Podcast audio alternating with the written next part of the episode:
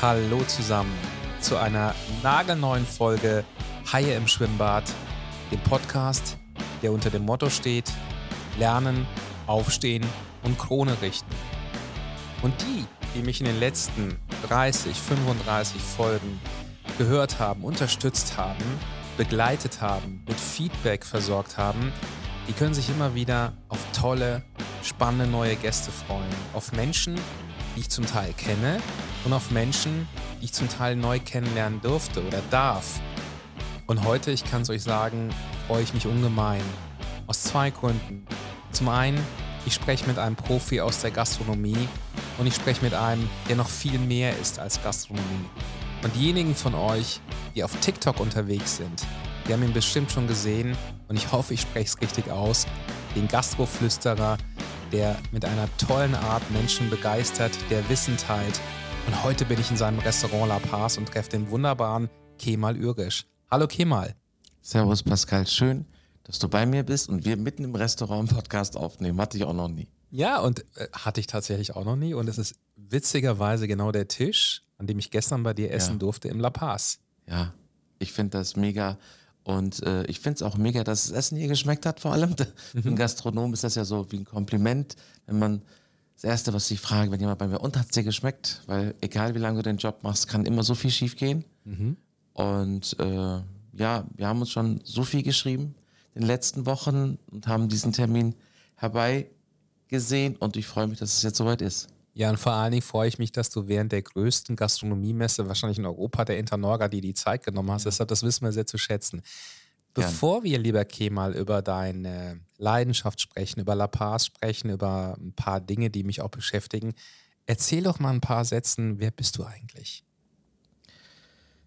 Ah ja, das ist äh, spannend. Man kann immer so aus verschiedenen Blickwinkeln drauf gucken und anfangen. Aber ich glaube, ich bin ein Gastarbeiterkind der Hauptschule hinter sich gebracht hat, äh, dann eine Kaufmannsausbildung gemacht hat und immer getrieben war, äh, erfolgreich zu sein, weil ich innerlich so ein bisschen, ja, ich glaube, es war schwierig für mich in den 70er Jahren aufzuwachsen, Eltern nicht so richtig Deutsch sprechen äh, und man war nicht Deutscher, man war aber auch kein Türke und es war immer so, so ein Gefühl von, ich muss mich beweisen. Und somit habe ich halt äh, immer versucht, im Business erfolgreich zu sein. Und das hat seine Höhen und Tiefen mitgebracht, über die wir heute wahrscheinlich auch sprechen werden. Und an sich bin ich aber, oder anders, ich habe irgendwann dann gemerkt, nach vielen Höhen und Tiefen, wer bin ich eigentlich? Eigentlich bin ich ein herzlicher Mensch, der glücklich wird, wenn er ein guter Mensch ist. Und dabei mache ich Gastro. so. Und ja. Was ist für dich die Definition eines guten Menschen? Ich glaube, er muss, klar, man sagt jetzt erstmal Empathie, aber er muss, glaube ich, vom Herzen her und vom Verstand her zuhören können. Der muss sich wirklich für Menschen interessieren und der muss Freude dabei haben, indem er anderen Menschen gibt und sie nach vorne bringt und er von innen heraus richtig glücklich wird, wenn er merkt, wenn Menschen sich freuen, wenn sie ihn sehen. Das beschreibt aus meiner Perspektive sehr klar einen Leader der eigentlich sich freut. Siehst du dich als Leader? Ja, ich sehe mich schon als Leader, aber ich habe auch immer mehr gelernt, dass das auch eine Wechselseite sein kann, dass Leute dich auch mal führen können und äh, das ist so eine man sich austauscht, also auch im Team, dass man mal sagt, okay, jetzt hast du mal eine gute Phase, ich lehne mich ein bisschen zurück und gib dir mal den Vortritt und dann kann das auch mal wechseln. Das finde ich, glaube ich, ganz wichtig. Das ist äh, auch eine, äh, Sache für einen Leader, die nicht so einfach ist, aber es entwickelt Menschen. Und an sich glaube ich, dass ich ein herzlicher Leader bin, ja. Ja, das glaube ich auch. Und das sieht man ja auch, wenn man dich so verfolgt auf TikTok. Ähm, wann ist denn für dich so TikTok ein Medium geworden? Weil ich, ich bin selbst auf TikTok eher als Konsument. Ich habe es ein paar Mal versucht, selber mit Videos. Das war so semi-okay. Also ich glaube, da habe ich noch mega Potenzial. Aber wann war für dich der Durchbruch über TikTok? Also ich habe es eigentlich, als Corona angefangen hat, wir haben ja 150 Mitarbeiter hier in Hamburg. Also wir bewegen schon einiges, äh, rund 10 Millionen. Das ist jetzt für den Mittelstand nicht so wenig, wenn man überlegt, dass wir halt alles selbst mit eigenem Geld aufgebaut haben. Das hat auch 20 Jahre gedauert. Äh, also es war für mich einfach ein äh, Zusammenbruch. Habe gedacht, so viel Scheiße kann man nicht fressen, weil ich war halt lange Zeit krank durch Druck, aber auch falsche Muster in mir. Äh, der Weg war einfach, ich war so ein Spätzünder, auch was Erfolg angeht. Kommt auch darauf an, was, wie man Erfolg definiert. Aber als dann Corona kam, oder vor Corona, war ich eigentlich so richtig auf Spur und ich dachte, wow, endlich, jetzt wird das Leben entspannter. Dann dachte ich im März 2020, das darf nicht wahr sein. Alles ist zusammengebrochen, unsere Weiterbildung, unsere Gastros, unsere Produktion. Und dann habe ich gesagt, was kann ich machen? Und da die Menschen dann eben alle am Handy waren, habe ich gesagt, okay, ich mache Multi-Unternehmer-Content weil ich ja auch ein Buch geschrieben habe, Erfolg nicht ohne meine Seele. Und da beschreibe ich meinen Weg eben, warum ich, als ich ankam, zu meinen Zielen komplett abgestürzt bin.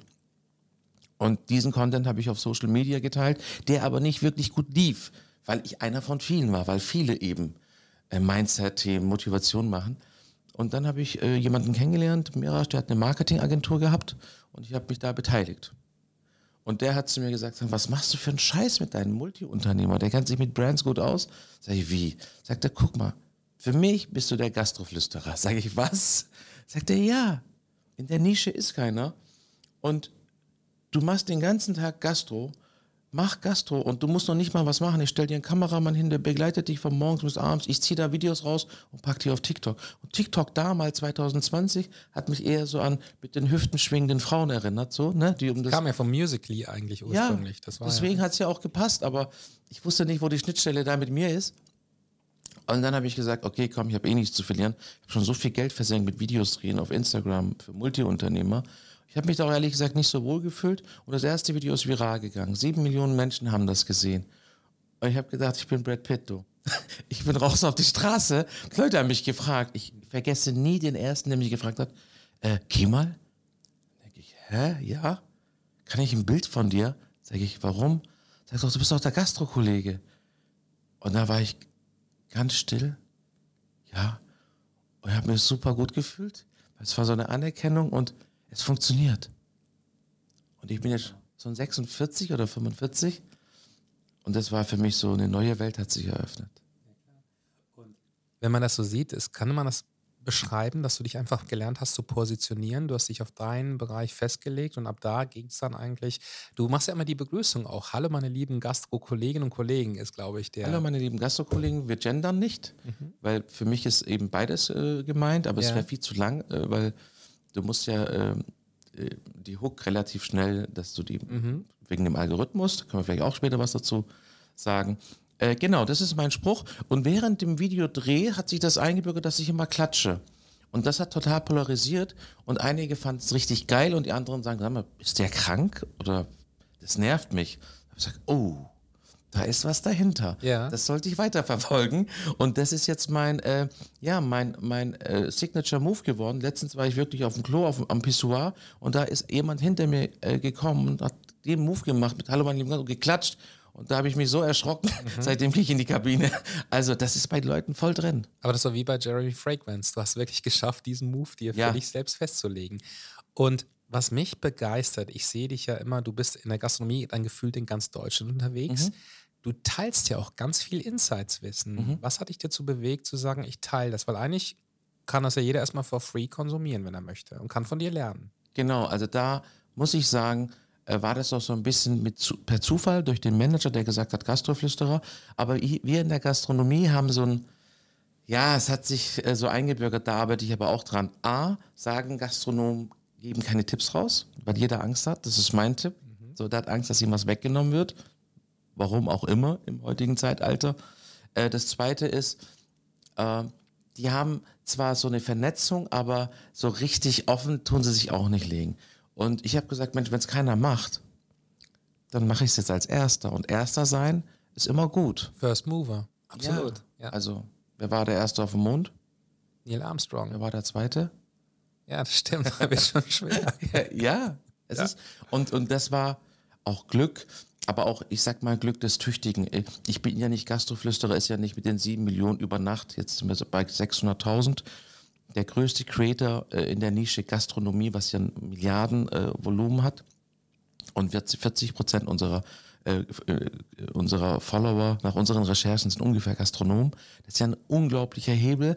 Aber das ist nicht über Jahre passiert. das ist wirklich so 25 Jahre äh, Praxis und Lernen, um dann authentisch vor der Kamera stehen zu können, dass auch gerade Gastroprofis, ich bin gestern auf der Internorga gewesen, wir haben viel gedreht und mir sagen so viele, ey, du machst so viele Videos, aber wir müssen sagen, das ist alles richtig. Ja, weil es nicht aus Büchern ist, sondern es ist so ein Teil Theorie und vier Teile äh, Hintern bewegen. Da lernst du echt viel. Ja. Gibt es in der Gastronomie ein, zwei Persönlichkeiten, die du einfach seit Jahren bewunderst?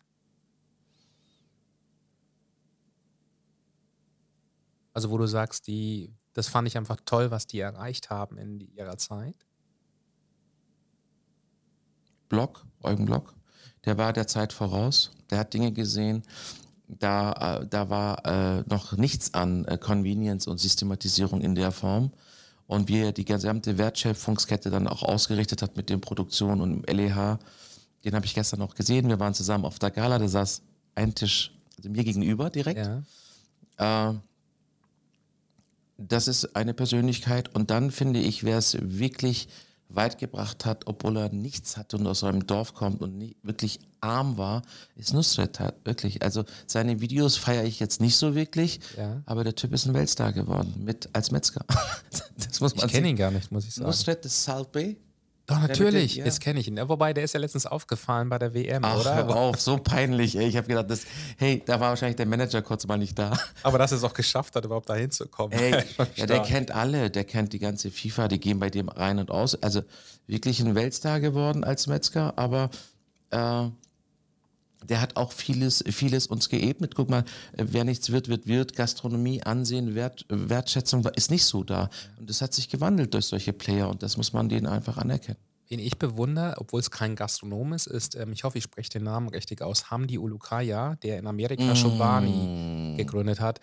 Das, äh, das ist übrigens, weil du mich vorhin gefragt hast, wen möchte ich noch als Gast haben. Ihn möchte ich auch irgendwann als Gast, weil ich ihn als Leader, als Visionär das ist ein Visionär, der was gesehen hat, wo damals Kraft ein Werk geschlossen hat ja. bei New York.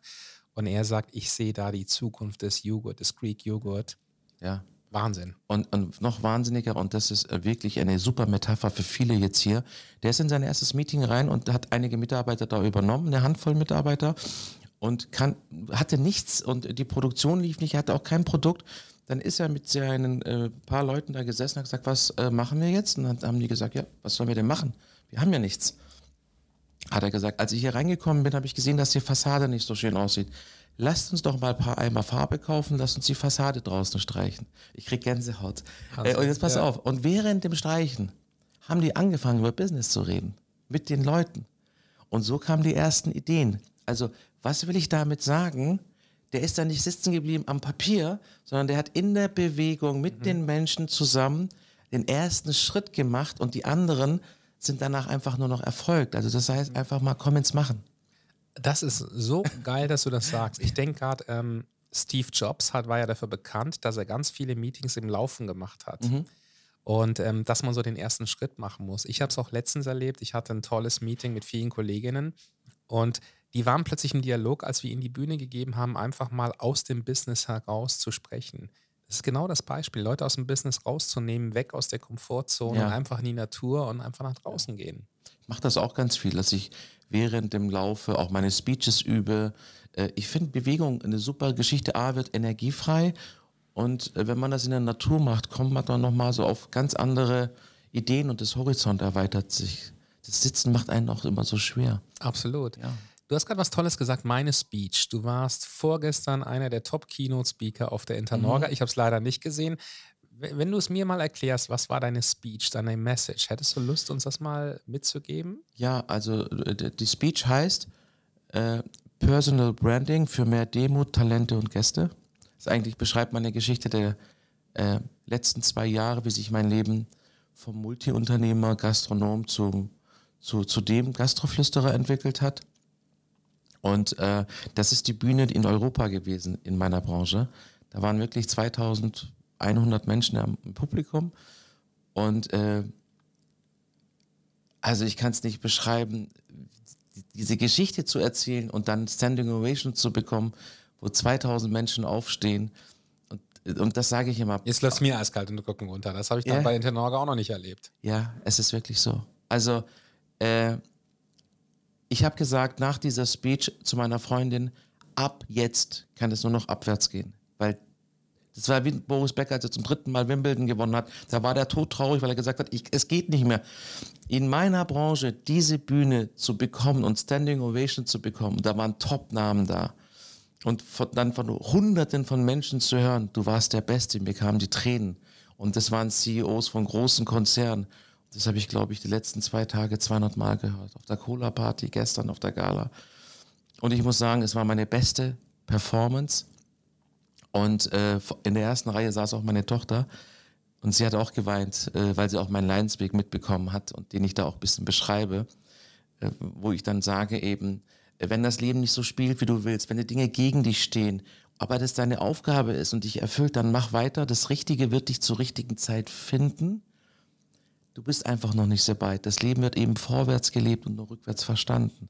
Und, und, und da kam so alles hoch und ich glaube, das haben die Menschen gespürt.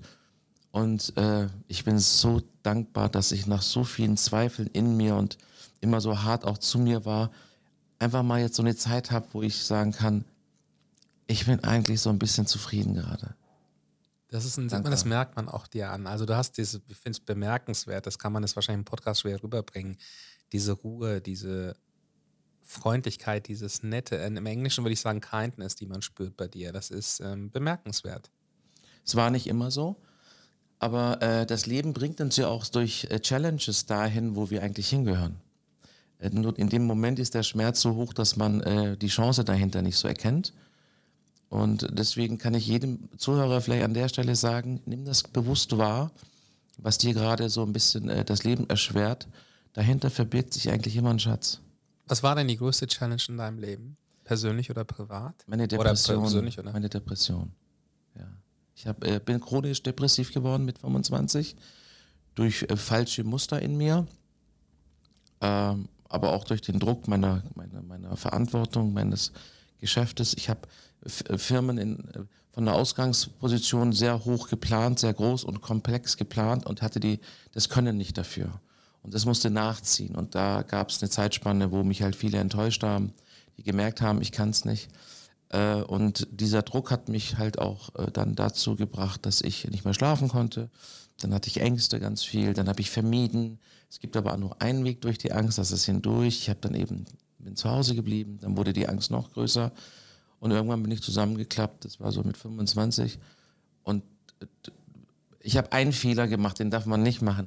Ich habe dann Depressiva genommen. Das wurde mir verabreicht in Kassel in der psychosomatischen Klinik. Und damit ging's und dann habe ich wieder weiter Gas gegeben. Ich habe aber keine Gesprächstherapie gemacht.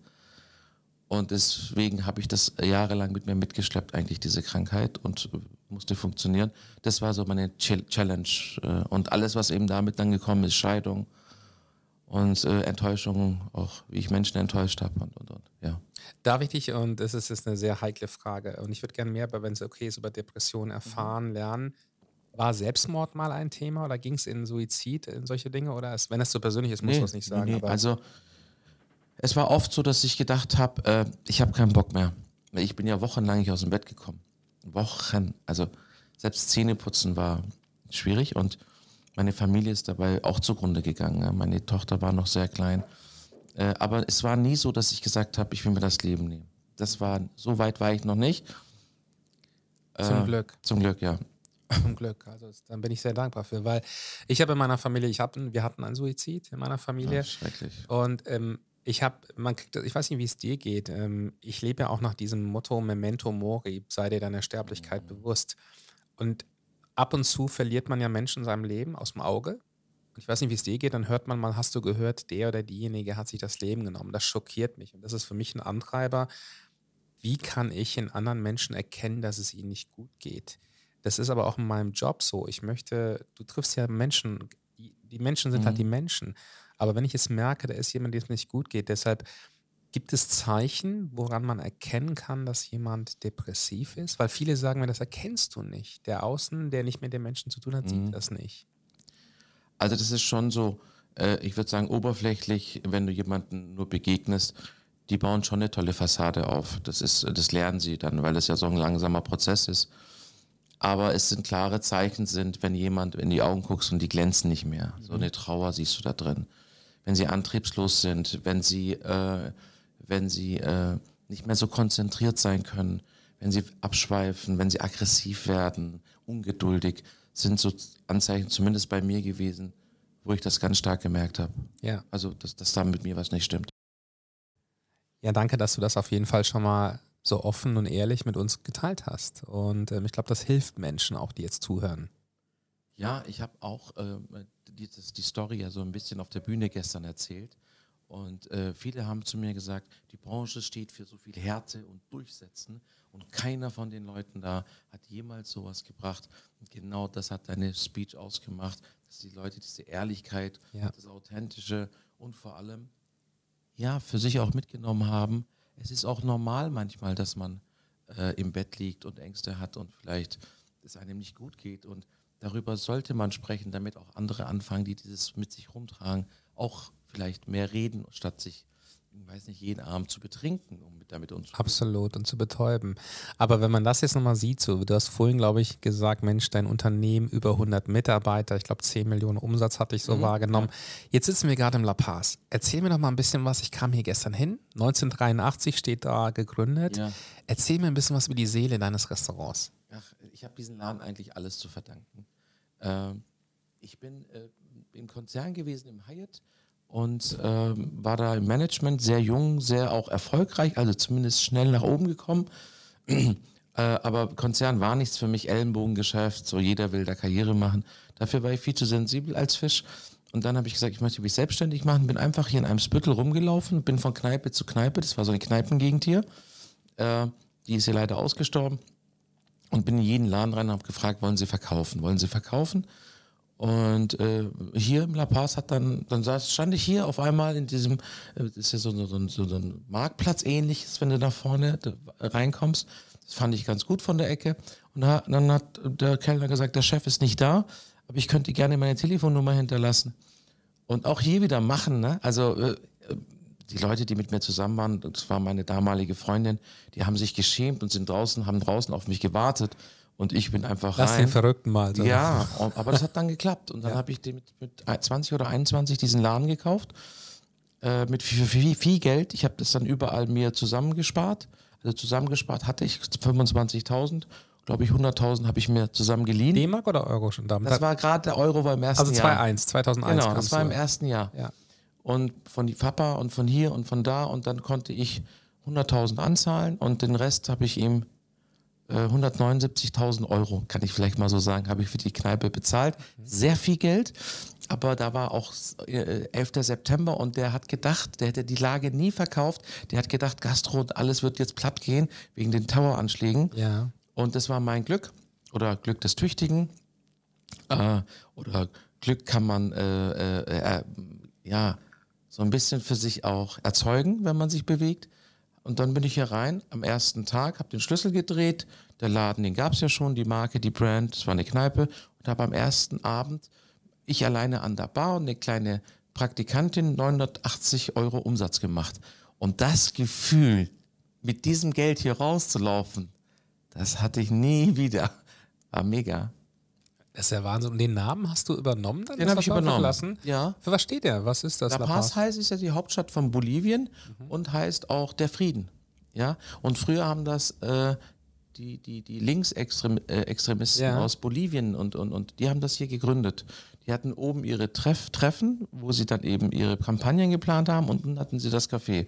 Ist auch die älteste Latino-Tapas, äh, spanische sozusagen Latino-Bar Hamburgs, muss man sagen, ja. Und ich habe dann gedacht, scheiße, jetzt übernimmst du eine Kneipe, die Leute saufen und rauchen hier ohne Ende und dann kommt das Rauchergesetz, jetzt bin ich pleite. Und dann habe ich gedacht, nee, wenn die Leute so viel trinken, dann brauche ich Getränke begleitende Speisen. Hey, ich mache Tapas, so Kleinigkeiten. Mit Getränken verdienst du dein Geld eigentlich, Ja. oder? Muss man sagen. Ja. Und dann kam das Rauchergesetz, haben wir eine kleine Raucherbude da gemacht um die Ecke und hat Tapas haben so eingeschlagen. Dann habe ich, glaube ich, eine Million Umsatz geknackt und habe so viel Geld verdient mit 23 Jahren. Ja. Also alles, was auch, was Schlechtes bringt, bringt auch was Positives. Die Medaille hat immer zwei Seiten. Auch Social Media hat zwei Seiten. Ich habe äh, über Social Media, vielleicht können wir darüber später mal sprechen, auch ein Video gedreht, wo ich einen Shitstrom äh, bekommen habe. Da bin ich sehr, sehr äh, verstört gewesen danach. Ja. Äh, also alles, was kommt, ja, bringt halt irgendwie auch einen Gegenpol mit sich. Und das war halt hier auch mit dem Rauchergesetz so, dass es mir erstmal Umsatz gekostet hat, aber dann das zwei-, dreifache gebracht hat. So, was will ich damit sagen? Guck immer so 360 Grad, was kann ich mir da rausziehen? Was nehme ich mit? Und was ganz toll war gerade ist, wo du diese Medaille angesprochen hast. Ich hatte das letztens mit einem guten Freund, der sagte auch, haben wir über Feedback gesprochen. Das, was zum Beispiel eine Stärke hat, hat ja auch bei der Medaille immer eine Schattenseite. Ja. Wir leben in einer dualen Welt. Ich glaube, das ist für mich ein ganz großes Learning dieser Welt. Ja. Gab es denn, bevor wir auf Social Media gehen, was war der schönste Moment im La Paz, an den du dich in den letzten 20 Jahren erinnerst? Und was war der schlimmste? Äh, der schönste war, als wir vor zwei Jahren, ich hatte hier einen Partner mit drin, das war mein kleiner Schulfreund, also ja. mein Freund, und wir haben uns nicht verstanden. Und keiner wollte den Laden aufgeben. Und es war eine Cut-Situation und wir haben das jahrelang mitgemacht äh, äh, und uns äh, das Leben schwer gemacht. Das war ein Horror. Und das Schönste war, als er dann gesagt hat, ich gehe und ich dann ihn rauskaufen konnte und den Laden wunderschön umbauen konnte bei der Eröffnungsfeier als mhm hier Bildzeitung, Mopo, alle da waren. Super. Da war der Gastroflüsterer äh, noch nicht, aber da war ich schon so ein bisschen präsent in Zeitungen durch, durch, durch meine Geschichte, durch mein Buch.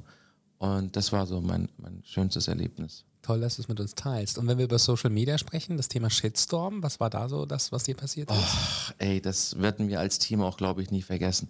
Ich habe ein Video gedreht, wie man als Gastronom mehr Wasserflaschen am Gast verkaufen. Ich erinnere mich. Du frag, genau, du fragst gar nicht mehr, sondern du kommst sofort, wollen ja. Sie mit oder ohne Kohlensäure? Nee, das war so, herzlich willkommen bei uns im La Paz. Möchten Sie vielleicht schon mal eine Wasserflasche, eine große, mit oder ohne Kohlensäure? Und äh, die Formulierung hätte besser sein können. Und das ist im negativen Sinne viral gegangen tatsächlich.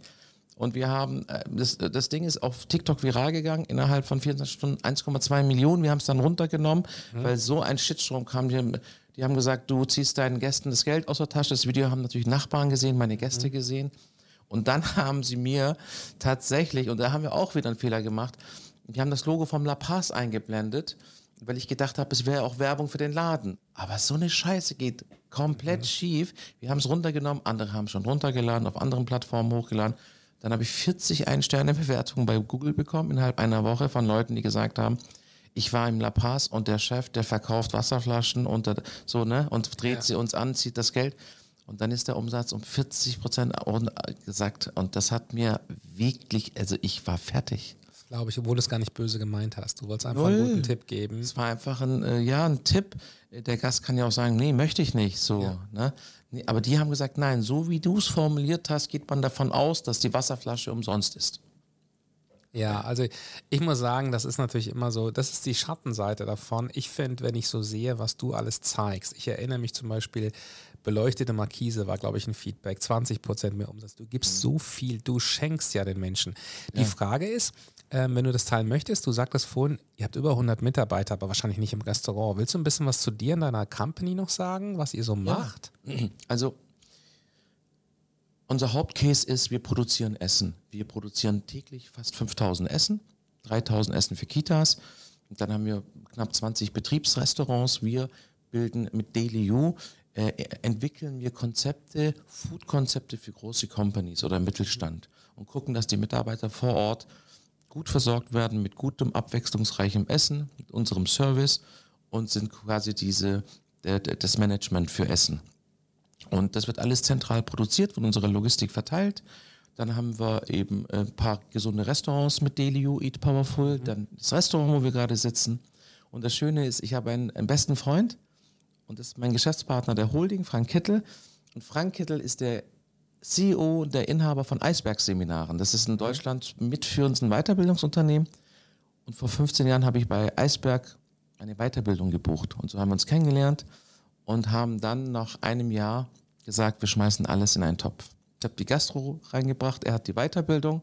Somit sind wir so ein Konvolut ja. an Weiterbildung und Food-Konzepten. Ja, und damit sind wir ungefähr so bei 140, 150 Mitarbeitern. Das wechselt natürlich auch nach, nach äh, Saison. Mm, und ist viel entstanden. Auch letztes Jahr habe ich dann ein paar Zukäufe gehabt, jetzt eine Rösterei übernommen oder mich beteiligt. In E-Commerce, durch Gastroflüsterer entwickelt sich natürlich ganz viele neue Chancen. Ähm, ja, und mir macht es Spaß, die Abwechslung. So eine Sache machen war ich nie Ja. der Fan von. Man sieht deinen Strahlen, man sieht das, was du vorhin meintest, das Strahlen in den Augen. Wie schaffst du es, bei so vielen Mitarbeitern ruhig schlafen zu können? Das ist ja auch eine Verantwortung. Du hast ja, Ja. Familien dahinter und Ja, wie, wie, wie machst du das? ich schlafe nicht mehr gut. Ganz einfach. Ich schlafe wirklich nicht immer gut. Es ist eine Verantwortung, aber man wächst mit seiner Verantwortung. Und ich habe gute Leute, die, mit denen ich sehr eng und äh, sehr wertschätzend und ehrlich arbeite. Das heißt auch, äh, dass wir uns manchmal äh, streiten, also konstruktiv äh, austauschen für die Sache. Es war nicht immer so. Aber Flexibilität und Wachstum kommt halt auch durch Konflikt. Kompetenz entsteht durch Konflikt. Und das äh, entwickelt auch ein Team, ähm, eine Mannschaft, Führungspersönlichkeiten weiter. Und an diesen wichtigen Stellen sind wichtige, gute Leute positioniert, die auch das operative Geschäft leiten, weil ich ja nur noch fast Marketing mache und versuche Talente zu finden. Und äh, das war natürlich auch ein Prozess, das so zu verstehen. Früher habe ich gedacht, nee, hol die günstige Mitarbeiter. Aber was ist ein guter Mitarbeiter wert? Also ich kann dich für 15 Euro einstellen, du kannst so viel Bock missbauen, dann war das teuer für 15, aber ich kann auch 30 bezahlen und du äh, bist eine Rakete und machst das wirklich gut und hast Erfahrung, dann bringst du das Vierfache ein. Also man muss da wirklich nachhaltig denken. Das war auch nicht immer so, die Erfahrung zu haben. Und äh, die habe ich irgendwann dann bekommen, mit, auch mit viel Schmerz. Und seitdem äh, läuft äh, schmieriger, das läuft so entspannter. Ja, finde ich klasse. Und sag mal, wie wichtig ist für dich oder in deinem Leben dein Umfeld? Ich denke mal vorhin zurück, als du 2001 nach dem 11. September hier im La Paz standst und dann hast du ja Geld von deinen Eltern, von Freunden bekommen. Waren die alle unterstützend oder, ich meine, offensichtlich ja, sie haben dich ja mit Geld unterstützt. Oder waren noch welche dabei, die gesagt haben, du bist ja vollkommen krank, mach das auf keinen Fall, viel Ja. zu teuer und Also viele auch, äh, die dann, wenn du aus deiner Komfortzone rausgehst, was die wenigsten tun, dann, dann mögen das die Leute auch nicht, weil du spiegelst denen ja etwas, wofür sie nicht in der Lage sind oder waren. Und das stoßt immer auf Gegenwehr. Und äh, wenn du dann noch erfolgreich wirst, dann hast du noch mehr äh, Menschen. Ich sage immer, es sind so drei Stufen. Erst lachen sie über dich, dann reden sie nicht mit dir und am Ende wollen sie Best Friends mit dir sein. Deswegen musst du dein Ding durchziehen. Aber tatsächlich, als ich dann meinen ersten Burnout hatte und in der psychosomatischen Klinik war, äh, La Paz war schon da, aber äh, ich war auch dann erfolgreich, ich habe aber eine Eigentumswohnung gekauft und das Geld Cash war immer noch knapp, weil ich ja die Schulden abbezahlt habe und bin dann halt in der Zeit auch in die Klinik gekommen und das war eine Privatklinik, die musste ich selber bezahlen. Und dann habe ich so rumgefragt, wer kann mir die, die, den Klinikaufenthalt bezahlen, weil ich hatte es nicht und ich musste es bezahlen. Kassel Wilhelmshöhe, eine psychosomatische Klinik und das waren 8000 Euro. Da kam keiner um die Ecke, nicht mal von der Verwandtschaft, äh, der gesagt hat, hier. Und äh, deswegen merkst du dann auch, okay, äh, bist also doch irgendwo ein Stück weit allein. Also Erfolg mögen die Leute nicht immer und wenn du dann fällst, äh, lassen dich viele auch dann fallen. Und deswegen ist es umso wichtiger, dass du äh, schneller Signale wahrnimmst und sortierst, wer ist wirklich mein Buddy? Wer ist der Mensch, der mich trägt, äh, auch wenn ich selber mich nicht mehr tragen kann? Wer ist der Mensch, der sich für mein Glück und Erfolg freuen kann? Viele sagen mir, ich habe gute Freunde, bei denen kann ich mein Leid loswerden. Hey, dein Leid kriegst du an jeder Tankstelle los. Das kann sich jeder reinziehen. Aber guck den Leuten in die Augen, wenn du dein Glück teilst. Das ist, wenn du Glück hast, eine Handvoll Menschen. Und du hast vorhin, glaube ich, gesagt, wenn ich es richtig verstanden habe, du bist ein, oder warst ein sensibler Fisch, also Fisch-Sternzeichen vermute ich. Und ähm, du wirkst für mich auch sehr freundlich. Ich, ich, und das meine ich jetzt überhaupt nicht böse und ich glaube, da spiegelst du mich auch. Ich glaube, ähm, Menschen könnten nicht leicht hintergehen. Ja. Jetzt schätze ich dich da richtig ein. Absolut Weil ich glaube, du gibst erstmal dein Herz 100 Prozent, Auch Geld. ohne Guard. Und ähm, das ist immer noch so, würdest du sagen? Das, oder ist das Ja, aber geworden? man muss ja äh, seine äh, Schwächen äh, erstmal ausblenden und auf seine Stärken gehen, was aber viele nicht können. Vielleicht sage ich dazu einmal was. Leute, es ist ganz wichtig, geht auf eure Stärken. eure Stärken es sind euch nicht bewusst, weil die Stärken euch leicht von der Hand gehen, weil es ist eine Stärke von dir. Absolut. Deswegen denkst du, scheiße, aber dein, deine Schwäche tut dir weh. Und dieses Weh und dieses emotionale Ballast willst du loswerden und arbeitest an deiner Schwäche. Mach es nicht. Scheiß auf deine Schwäche, geh auf deine Stärke und such für die Schwächen gute Leute. Und jetzt komme ich zu dem Thema, äh, wie habe ich das dann gemacht, obwohl ich so nett bin und zu allem Ja und Arm sage? Ich habe irgendwann meine Firewalls installiert, Menschen, die misstrauischer sind als ich. Und um mich rum sind vier, fünf Menschen, die durchleuchten mein ganzes äh, Umfeld. Das ist ja smart. Ja, und die sagen, okay, mal nein. Und Ja. auf die höre ich. Weil ich hätte ja auch sagen können, hey, ich wurde so oft enttäuscht, jetzt werde ich auch mal ein Arschloch und vertraue dem Menschen nicht. Aber das würde mir auch Chancen nehmen, die richtigen Menschen kennenzulernen. Und die würde ich nicht mehr kennenlernen. Und jetzt kommt der Spruch, den ich oft wiederhole. Ich wurde tausendmal enttäuscht. Aber durch meine Art, wie ich war, wurde ich dreimal beschenkt von richtigen Menschen.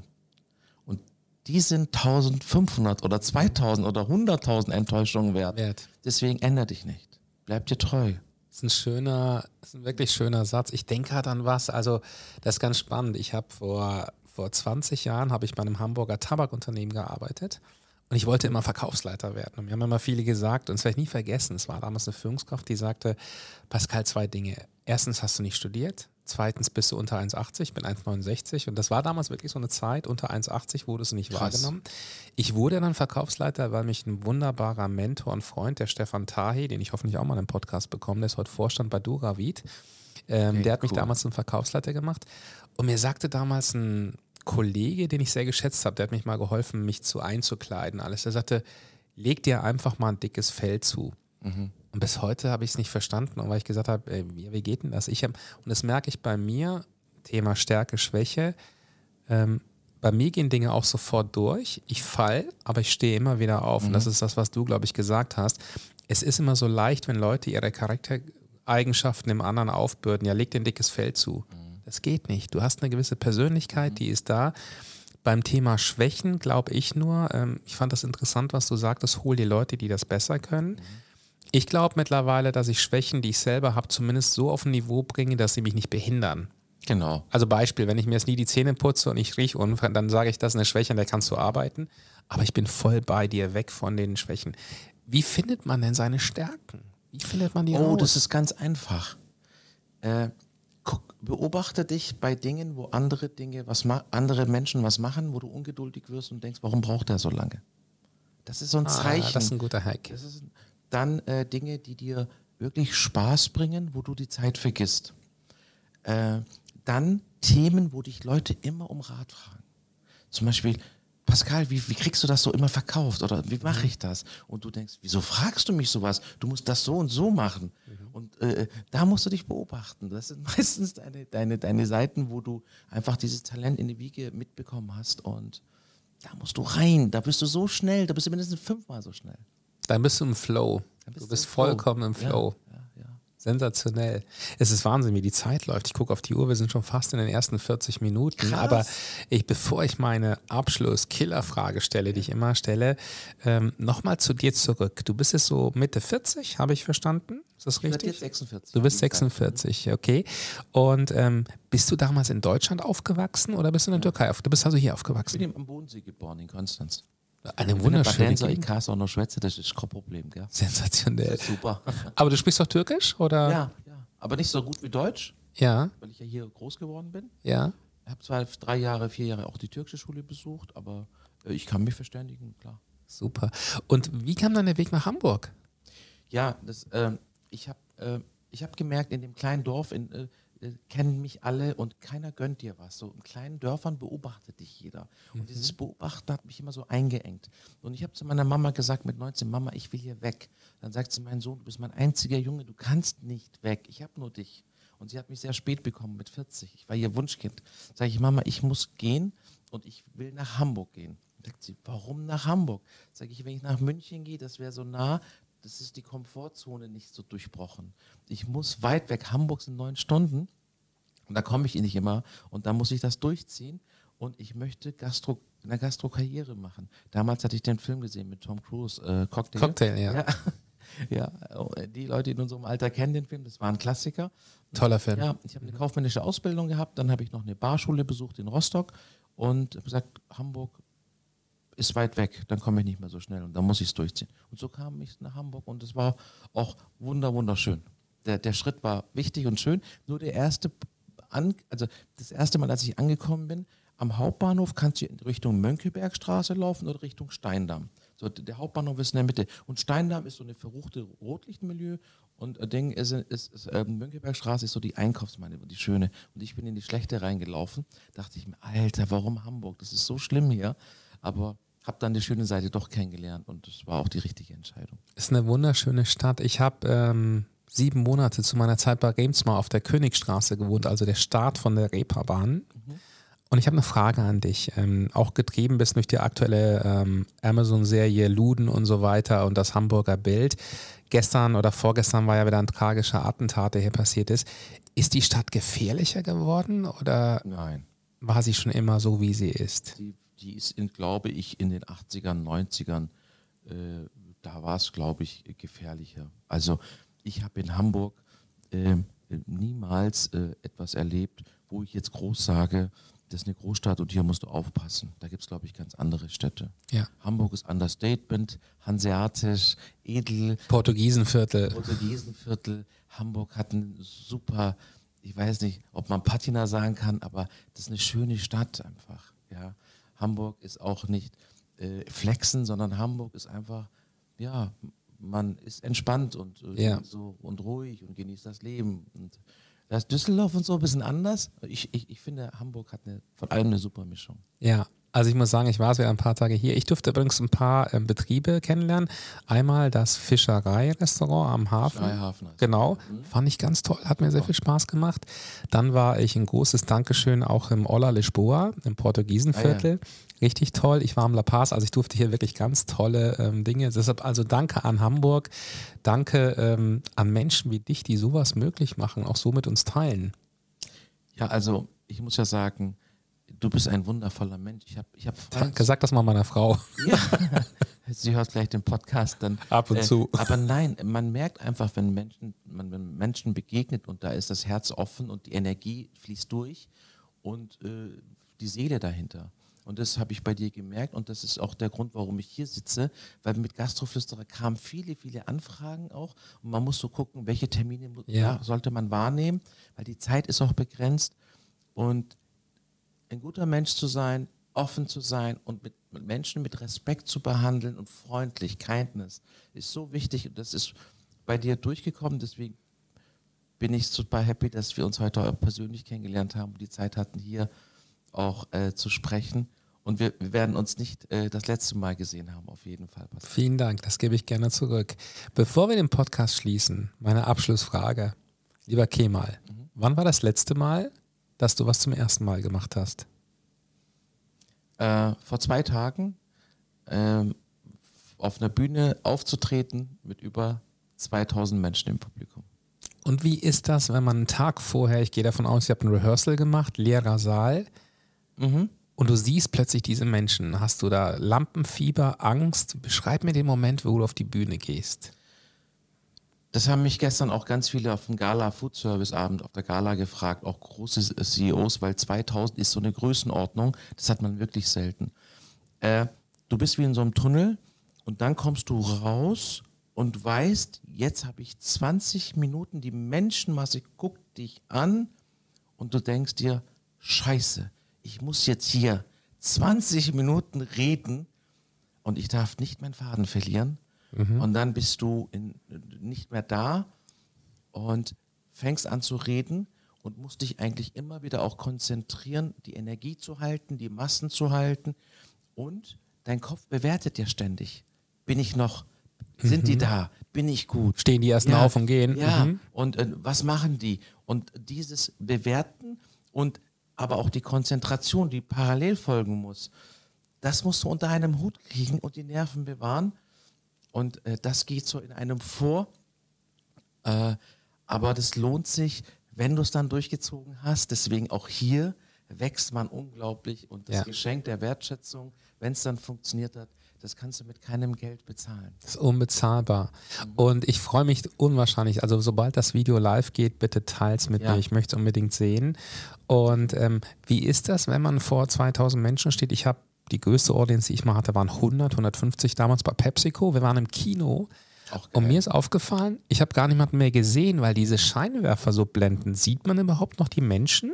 äh, im CCH, die haben das ja komplett neu umgebaut. Ja. Haben, glaube ich, 300 Millionen investiert. Dieser Saal ist, das ist der größte Saal, den Hamburg zu bieten hat, mit 2500 Sitzplätzen. Alleine Ja. die Bühne sind 300 Quadratmeter. Muss dir mal vorstellen. Und riesen hinter dir Bildschirme, wo, wo, wo du im Groß nochmal bist.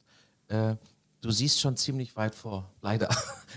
ja, aber man sucht sich natürlich immer, äh, und ich muss sagen, ich konnte früher nie vor Menschen reden. Wenn mein Lehrer gesagt hat, Kim, mal steh auf, sag mal was, dann bin ich rot geworden. Ja. Äh, aber ich habe es mir irgendwann angeeignet und es gibt ja so ein Sprichwort, entweder leidet das Publikum oder der Speaker. Ja. Und äh, das ist wirklich so. Also eine gute Speech ist eine harte Vorbereitung. Ja. Und äh, deswegen äh, auch hier an, an vielleicht Menschen, die den Podcast hören, man kann immer 70, 80 Prozent der Performance erreichen mit Fleiß. Ja, und du kannst einen, der Talent hat, immer ausstechen, wenn du mehr Fleiß mitbringst und die Zeit und dran bleibst. Deswegen, äh, ja, vielleicht auch das nochmal mitzugeben, trau dich. Ich, ich bin Migrantenkind, ich bin Hauptschüler. Das ist mir wirklich wichtig zu sagen. Und willst du dir später wirklich mal im Alter sagen, hätte ich bloß gemacht? Ja. Trau dich. Heute ist der Tag, wo du was bewegen kannst. Heute hast du die Chance, so viel zu bewegen. Und wenn du jeden Tag dir diese Frage morgens stellst, morgens au- stellst, was kann ich heute bewegen? Und dann ein bisschen davon umsetzt, dann wirst du in einem Jahr nach, so nach hinten gucken, guck mal, vor einem Jahr gab es noch nicht mal Gastroflüsterer. Heute mache ich damit so viel Geld. Ja. Wir haben im ersten Jahr nicht monetarisiert, weil die gesagt haben, wir machen das nicht. Ich habe, glaube ich, 100 Anfragen von großen, aber ich kann nicht so viele annehmen. Ich habe nur vier Ja. Kooperationen. Also was ist in einem Jahr möglich gewesen? Und ich bin erstaunt, ich bin 46, ich habe viel erlebt, aber ich bin immer wieder erstaunt, was man da schaffen kann. Deswegen an der Stelle machen, trauen, Erfahrung sammeln, gelebte Erfahrung sammeln ist so wertvoll. Ja. Und, äh, und zur Not korrigieren und wieder weitermachen. Was für ein tolles Abschlusswort. Ich bin echt unfassbar dankbar, lieber Kemal, dich heute live kennenlernen zu dürfen. Und ich mache ja am Ende immer noch mal so eine Zusammenfassung, aber ich werde nur einen Bruchteil hinbekommen, weil ich so viel gelernt habe und das werde ich in der Nachbearbeitung sehen. Das Thema Trau dich, ähm, das Thema Vorbereiten, Fleiß. ähm, Es ist wirklich oft so, dass über 90 Prozent des Erfolgs die Vorbereitung ist. Wir haben von Kemal lernen dürfen über seine Depression, wie die ihn bewegt hat, über Standing Ovations bei der Internora, wo er bei über zwei oder vor 2000 Menschen sprechen durfte, ähm, was ja größer ist als jede Apple Keynote, die wir aus der Vergangenheit kannten. Ein Mensch, der, ja, ein Mensch, der aus meiner Perspektive ähm, tolles, eine unwahrscheinliche Ausstrahlung hat, die ich wahrscheinlich so nicht 100% in den Podcast mit rüber bekomme. Ich bin unwahrscheinlich dankbar, dass wir hier eine Persönlichkeit haben, von der wir viel lernen durften, die viel mit uns teilt, die lachen kann, die aber, glaube ich, auch weinen kann. Darf ich kurz reingehen? Na klar. Ich was loswerden. Auch ich habe immer noch Ängste vor neuen Sachen. Und ich gehe manchmal nach Hause und denke, scheiße, ich war heute nicht in meiner Kraft oder stehe morgens auf und habe Angst vor meinen Challenges. Das ist ganz normal. Und das ist toll, dass du diese Selbstreflexion so offen teilst, weil das ist ja oft das, und deshalb bin ich überhaupt nicht böse, dass du reingehst, das sieht man ja auch oft bei Top-Managern, wo man nur die Außenfassade sieht, harter, tough guy. Und ich glaube, das wurde uns Männern ja auch immer so beigebracht. Ich weiß nicht, wie es dir geht. Ich bin so dankbar, dass wir in einer Zeit sind, wo wir heute über Spiritualität, über Schwächen auch sprechen dürfen, weil ich glaube, die machen uns wirklich stark. Absolut. Und vor allem menschlich. Total. Danke, lieber Kemal, dass du bei uns warst. Ich danke dir, Pascal.